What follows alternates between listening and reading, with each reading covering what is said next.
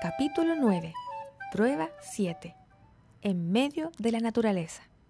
Creo que deberé tomar medidas más drásticas para resolver el tema de Sebastián de una vez por todas.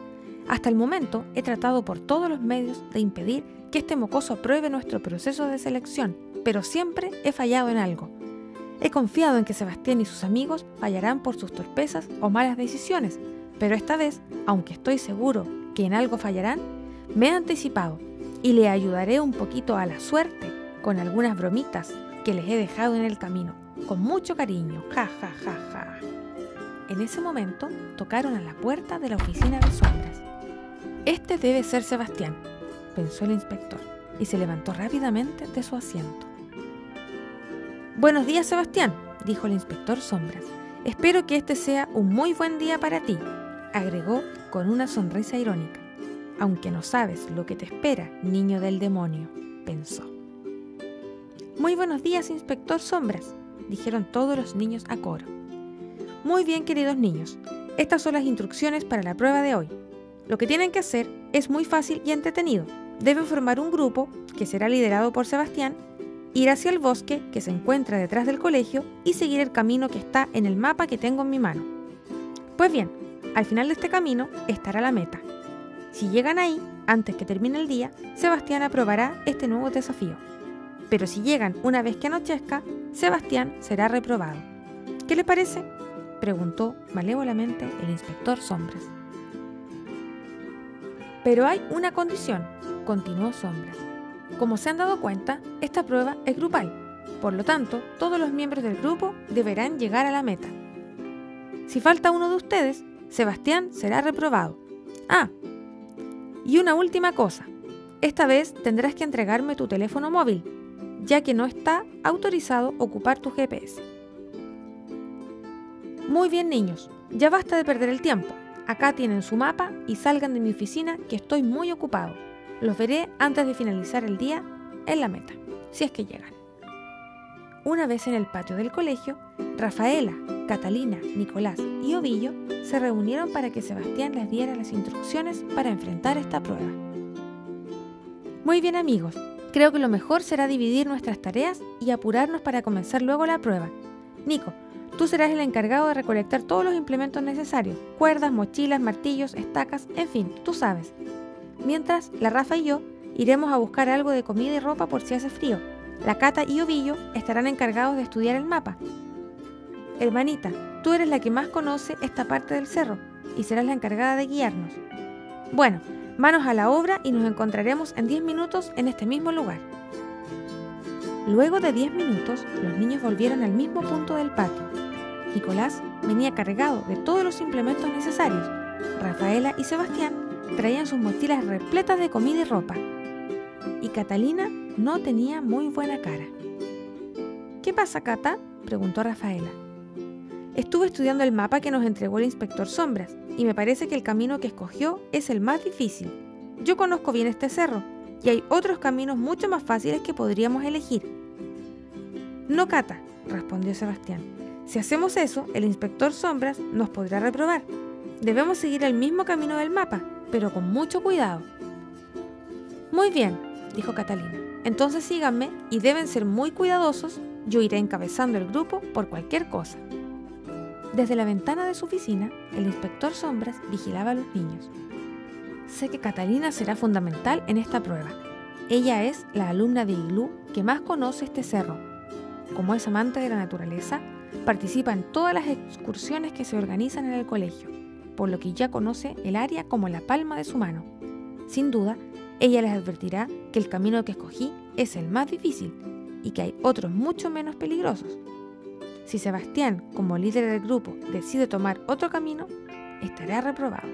Pero si deciden ir por el camino del mapa, les tengo unas cuantas sorpresas. Las sorpresas eran, como era de esperarse, una serie de trampas que el inspector Sombras había instalado la noche anterior en el camino de la prueba para impedir que los niños pudiesen llegar a la meta.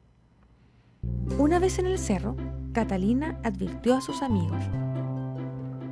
Este camino es muy difícil, Yo lo he hecho un par de veces en mi curso de exploración, así que deben obedecerme en todo lo que les diga. Muy bien, contestaron los niños. Muy bien, dijo Catalina. Entonces comencemos. Ovillo y yo iremos adelante. La Rafa y el Seba al medio. Y el Nico irá al final del grupo.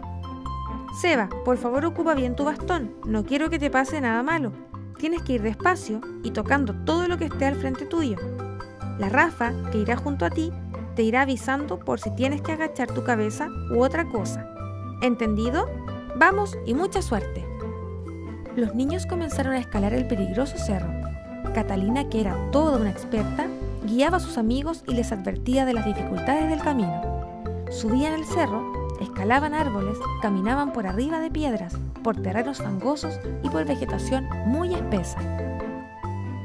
Luego de algunas horas de caminata, Catalina se detuvo y les dijo a sus amigos. Muchachos, ¿cómo están? Cansados, dijo Sebastián. Lo sé, contestó Catalina. Creo que debemos hacer un alto para comer algo y reponer fuerzas. Estamos en la mitad del camino, pero falta lo más peligroso, cruzar el río. Así que necesitaremos mucha energía. ¿Qué trajeron para comer? Muchas cosas ricas, contestó Rafaela. Muy bien, dijo Nicolás. Esta es la parte mejor de la prueba, la parte de la comida. Los niños rieron y comenzaron a comer las cosas que habían traído Sebastián y Rafaela. Luego de unos minutos limpiaron todos los desperdicios, pusieron la basura en unas bolsas, las guardaron hasta llegar nuevamente al campamento para botarlas y comenzaron su camino nuevamente. En esta parte del trayecto la vegetación era muy espesa, por lo que el grupo avanzaba muy despacio. Luego de unos minutos de caminata, Catalina dijo, Un momento, acá deben tener mucho cuidado e ir muy despacio. Frente a nosotros hay una quebrada muy grande y como ven, abajo hay un río que deberemos cruzar. Pero antes, debemos bajar la quebrada. Nico, ¿has traído cuerdas y estacas? preguntó Catalina. Sí, contestó Nicolás. ¿Qué quieres que haga con ellas? Catalina, observando detenidamente la quebrada para tomar la mejor decisión, respiró por un momento y dijo, Necesito que claves muy firmemente algunas estacas en donde nos encontramos y ates a ellas las cuerdas que has traído. Lo que haremos es bajar la quebrada por las cuerdas. ¿Están de acuerdo? preguntó Catalina. Sí, contestaron los niños. Pero para prevenir cualquier caída, quiero que aten una cuerda adicional a sus cinturones. Hay que ser muy precavidos si no queremos tener problemas, dijo Catalina. Cada uno de los niños comenzó a bajar la peligrosa quebrada. La primera era Catalina junto a Ovillo, que iba dentro de la mochila de su dueña. Luego venían Rafaela, Sebastián y al final Nicolás. Todos con mucho cuidado y afirmados a sus cuerdas bajaban lentamente. Ya estaban en la mitad de la quebrada cuando Sebastián pisó mal una piedra y resbaló cerro abajo. ¡Cuidado, Seba! gritó Rafaela. ¡Ah! ¡Auxilio! gritó Sebastián mientras caía. Nicolás trató de afirmarlo, pero no pudo. Catalina, que encabezaba el descenso, tomó a Sebastián de un brazo cuando pasó rápidamente por su lado, y eso logró detener un poco la caída. Pero como era más pequeña y menuda que Sebastián, luego de unos segundos no pudo afirmarlo más, y Sebastián continuó cayendo. Por suerte, la cuerda que tenía atada a su cinturón lo detuvo totalmente unos metros más abajo. Catalina descendió rápidamente para ver cómo estaba su hermano. ¿Qué tal, Seba? ¿Cómo te encuentras? preguntó Catalina. Muy bien, contestó Sebastián. Te debo una hermanita. No te preocupes, con un helado de chocolate luego de la prueba me conformo, contestó Catalina. Ahora, sujétate bien a mí y bajaremos juntos.